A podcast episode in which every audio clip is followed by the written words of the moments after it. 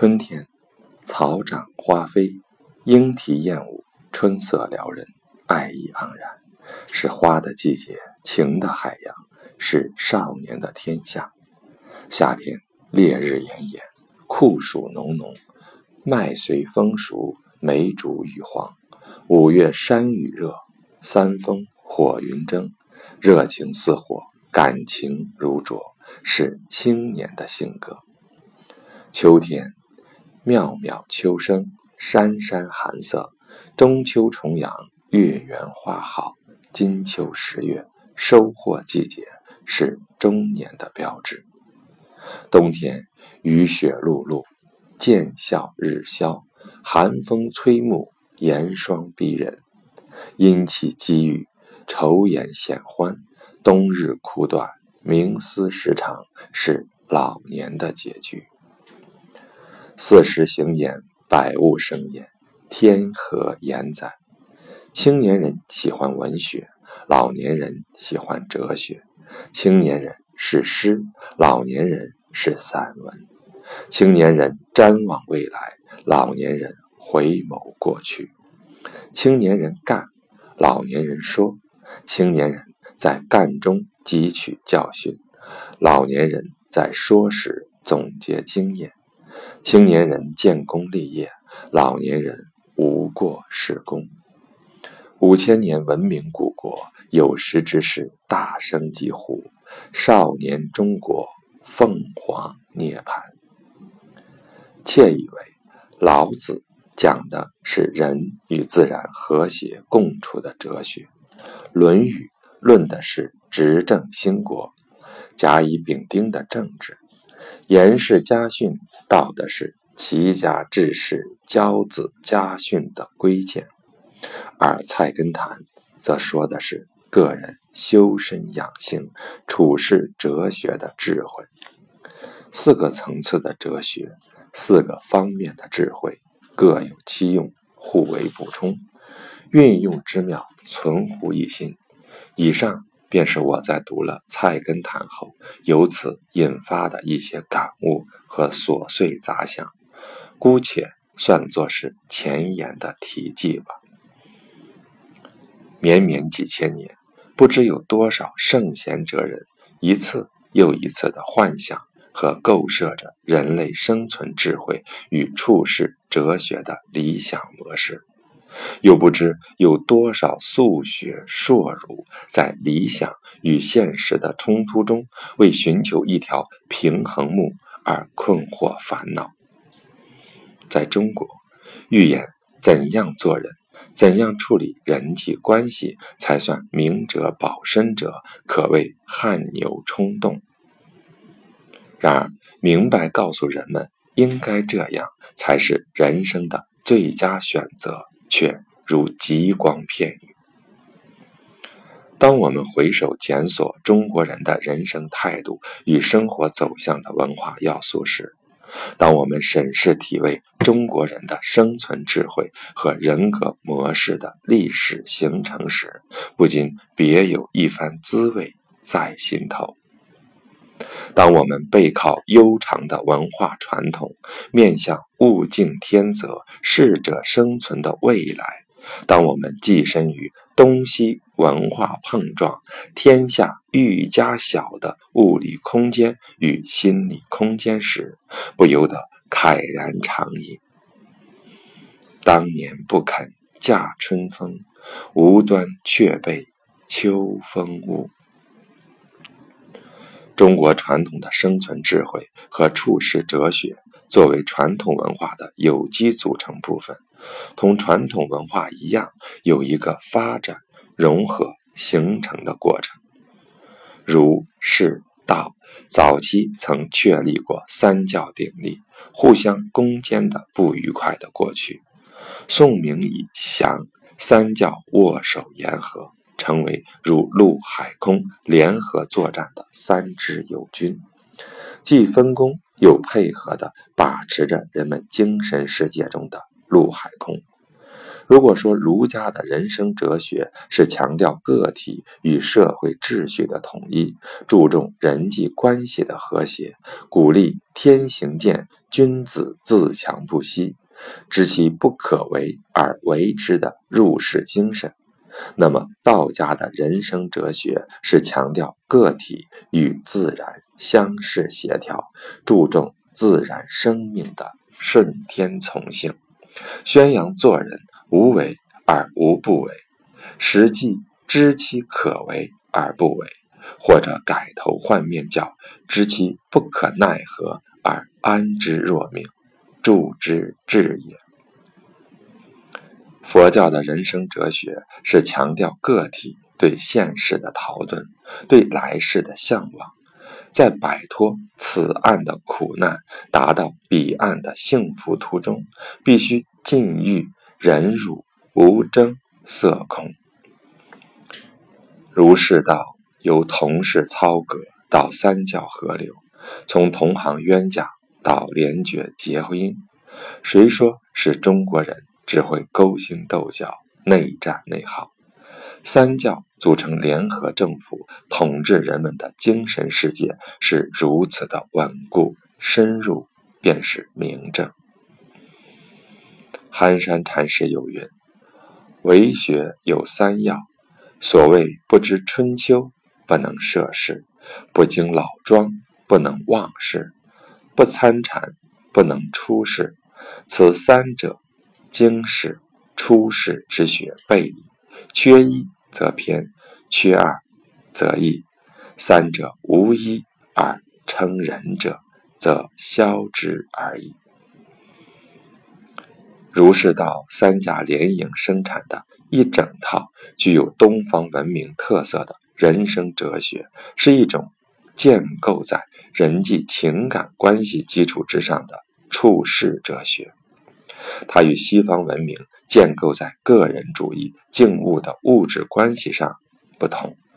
中国古代的人生哲学由两个内容组成，即藏与用、穷与达、入世。与出世、进取与退隐、杀身成仁与保全天年、兼济天下与独善其身，无论是前者或后者，都要仁爱不争，与道合一。所谓忘怀得失、荣辱不惊是也。这是地位尊、修养高的人的追求。作为小民百姓。同样需要向贤者看齐，具体做起来该怎么办呢？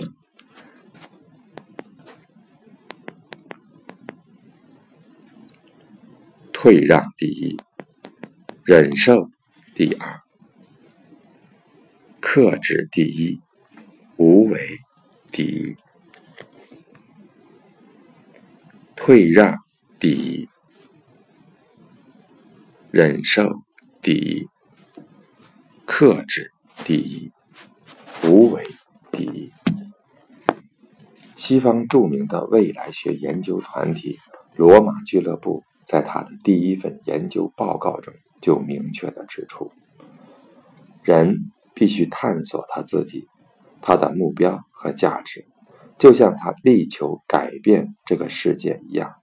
献身于这两项任务，必然是无止境的。因此，问题的关键不仅在于人类是否会生存，更重要的问题在于人类能否避免陷入毫无价值的状态中生存。问题的关键不仅在于人类是否会生存，更重要的问题在于人类能否避免陷入毫无价值的状态中生存。不难看出，西方人不仅讲究生存智慧，而且还注重有效的生存价值；不仅讲究个体的生存智慧，而且更注重民族的、国家的生存智慧的探求，并且鼓励、提倡宽容、理解、多姿多彩的处事风格和领心标意的人生探索。于是，有克洛多·西蒙的。尝试人生派，有海明威的拳击生活派，有马斯洛的怡然自发天然情真派。形形色色，各领风骚，虽与中华民族的处世哲学迥异，但二者注重生存智慧的本质则相同。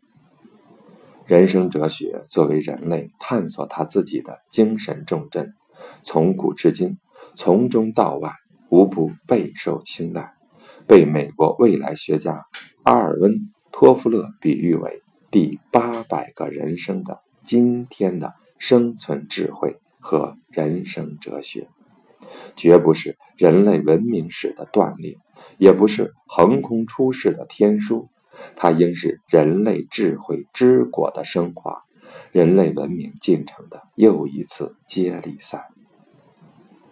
正是从这个意义上，笔者愿意向读者驻军推荐本书《菜根谭》，在下无意提倡复古尊古。只是如上所述的认为，现代人的生存智慧和处世哲学必须是民族精神之美的升华和优化。因为任何身处日新月异之科技革命的当代，心恋采菊东篱下，悠然见南山的隐居生活的人，都无异于拒绝与生活合作。甘愿生存价值的沦丧，所以尽管笔者推荐《菜根谭》，但绝不要求诸君死搬教条、食古不化。道理很简单，似乎任何一个民族以往的历史经验都不曾为容纳今天某种陌生的或新生的文明而从容地做好心理准备与物质条件的准备。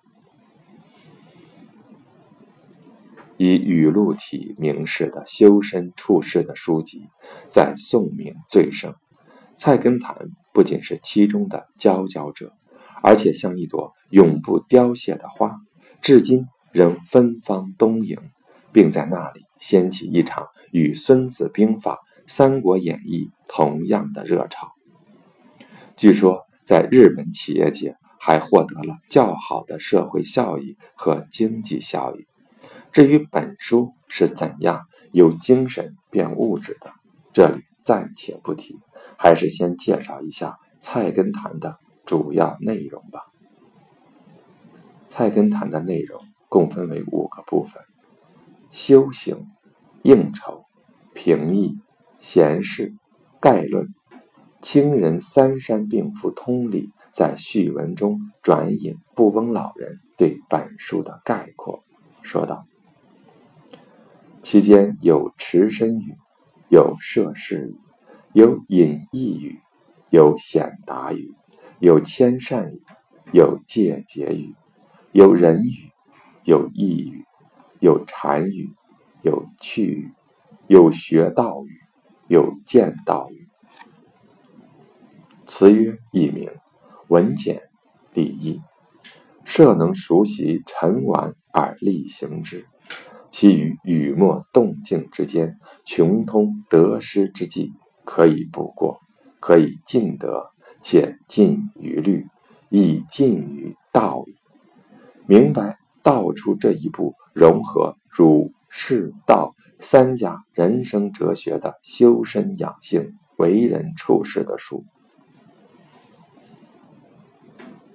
日本企业界学习本书的成功经验，说明了什么？它将引发我们作何思考？当黄河、长江以它甜美的乳汁哺育出中华古代灿烂辉煌的文化之时，泰晤士河、莱茵河和密西西比河上的土著人正在生活在黑暗的原始森林之中，视中国为上邦。曾几何时，西方文艺复兴的春风不仅吹绿了新大陆，也孕育出生产革命的果实，然后用坚船利炮轰开了中国封闭的大门。中国这头沉睡的雄狮被迫睁开眼睛看世界。一八四零年，鸦片战争的失败，促使一代又一代先进的中国人向西方国家寻找真理，寻求强国富民之路。从文化角度，一个半世纪以来，中国经历了三个中西文化碰撞的高潮，而每一次文化碰撞都不乏主张全盘西化的人。认为中国落伍的主要原因是灿烂的传统文化成了当代人前进的包袱，只有彻底否定和摒弃传统文化，才能轻装前进，迎头赶上世界大潮。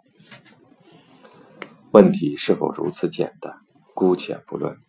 笔者想提醒挖祖坟者注意，日本传统文化中。大部分源于中国文化，连造句都半假借于中华，并未妨碍日本经济的繁盛。当然，某一国家经济的盛衰有着非常复杂的历史与现实的、政治的与经济的、国际的与国内的、文化的与教育的原因。但日本的发展强盛，对传统文化的继承密切相关。也是事实，这就提出对传统文化有个怎么对待的问题。窃以为鲁迅先生的拿来主义观点仍然值得重视，对其或使用、或存放、或毁灭鸦片，本是毒品，只送到药房里去，以供治病之用，便会成为贵重的药品。同样是一部《三国演义》。在中国，仅仅作为文学作品，老是围绕着虚实正统问题纠缠不清，因书中尊刘抑曹之倾向，几乎惹了众怒，大有把罗贯中批倒批臭之势。在日本，却成了企业经营管理的法宝。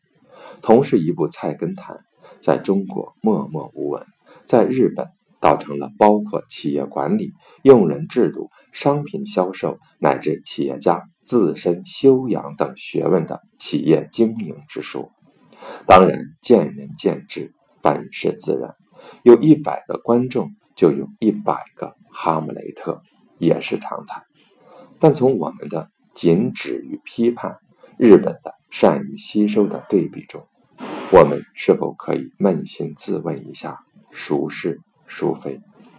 另外，日本民族的善于吸收本身不证明，嗯，表了传统文化遗产并非是糟粕，只能遗弃，而还有许多精华需要我们去挖掘开采，成为激发我们民族自信心和自豪感的形象生动的教材。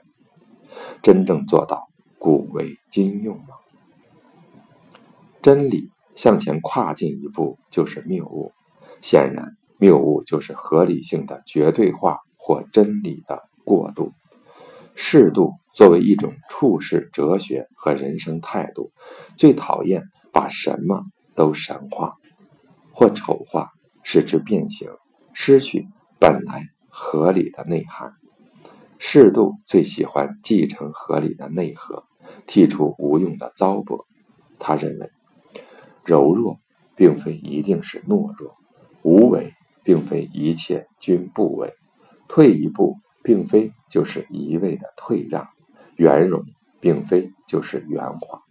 他认为，与人为善和乐于奉献是双胞胎，即使在今天，仍是美丽心灵的外在表现，是精神文明的一种写照。是净化人伦环境、净化人格秀质和美好情感的珍贵美德。他认为，美的品格、美的心灵是创造和谐的人际关系、弹奏美妙的人生乐章的前提条件。譬如本书讲：“事君于济人利物，亦居其实，不宜居。”其名，居其名则得损；士大夫忧国为民，当有其心，不当有其语。有其语则毁来。失德惠民本属，德不孤必有邻。得道多助，失道寡助的古训。为积德求道，不仅施恩不图报，而且助人不留名。这种修行做人的追求，在今天的两个文明建设中，不也是需要大力提倡的吗？又如，我国为鸿儒大智，何患顽金钝铁之不可陶容？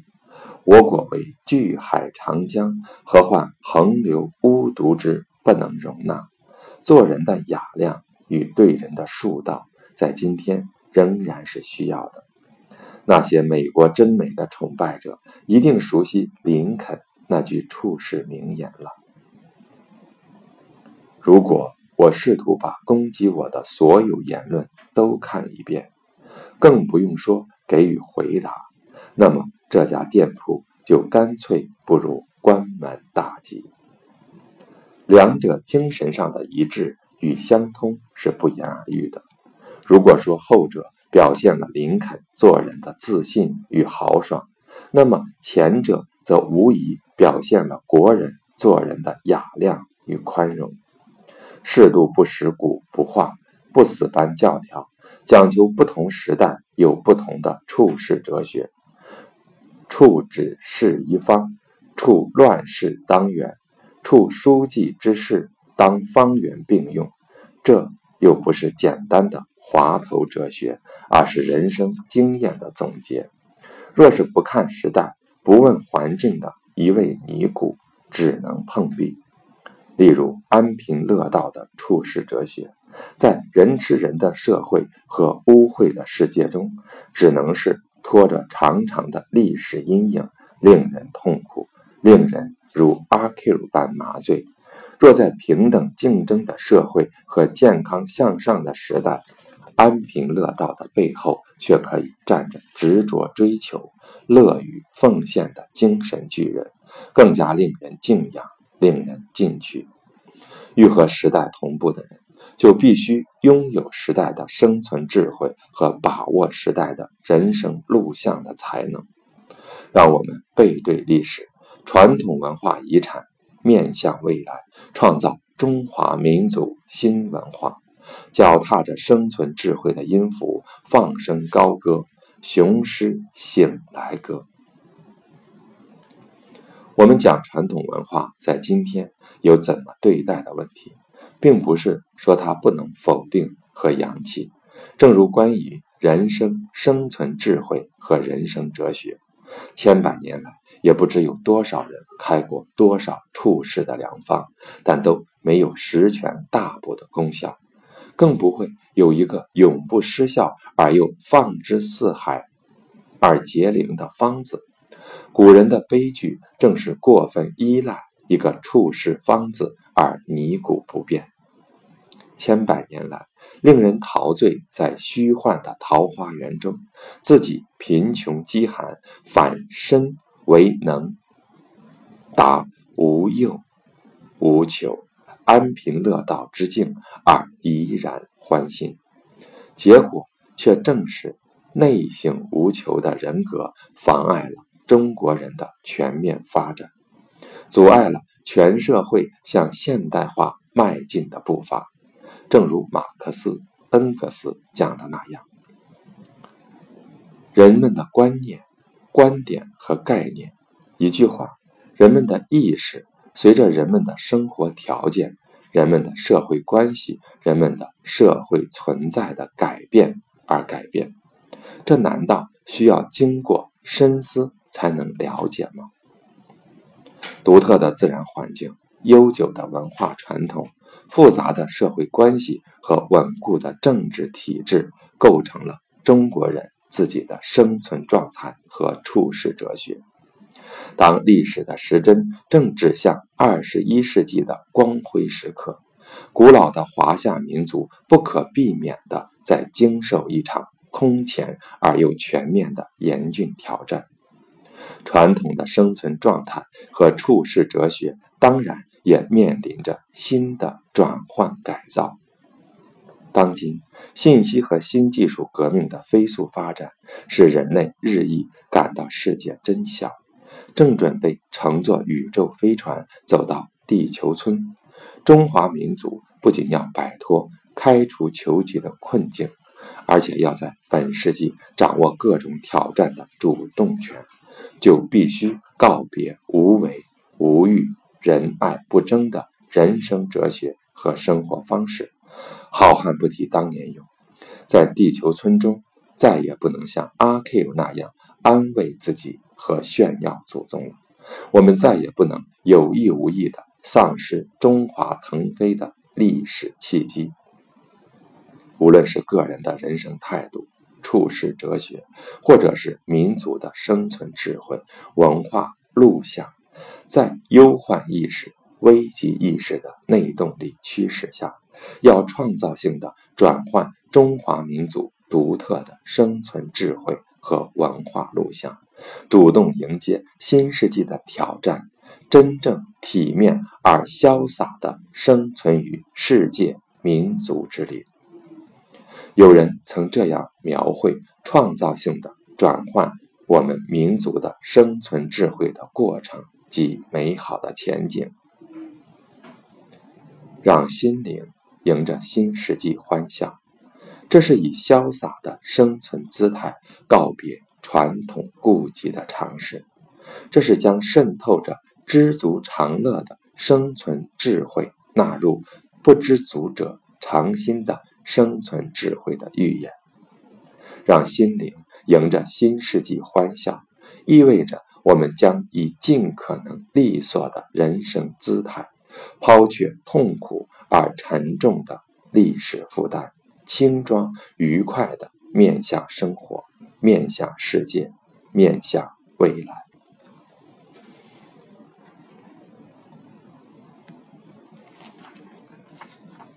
最后交代一下本书注意的一些情况。本书根据光绪十三年（一八八七年）扬州藏经禅院重刻本。进行了注释翻译。此重刻本在民国初年有刊印本，并有傅连章的序，附序作为附录附后。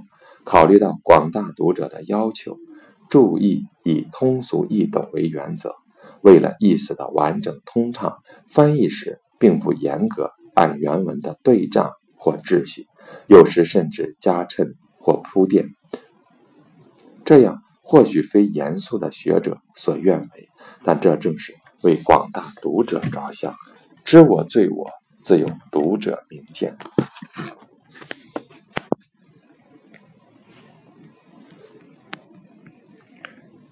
本书源于一九九一年出版，此次应中州古籍出版社之邀，作者对该书进行了重新的修订，纠正了某些原文。注释译文中的错误错字，对某些段落又重新予以翻译。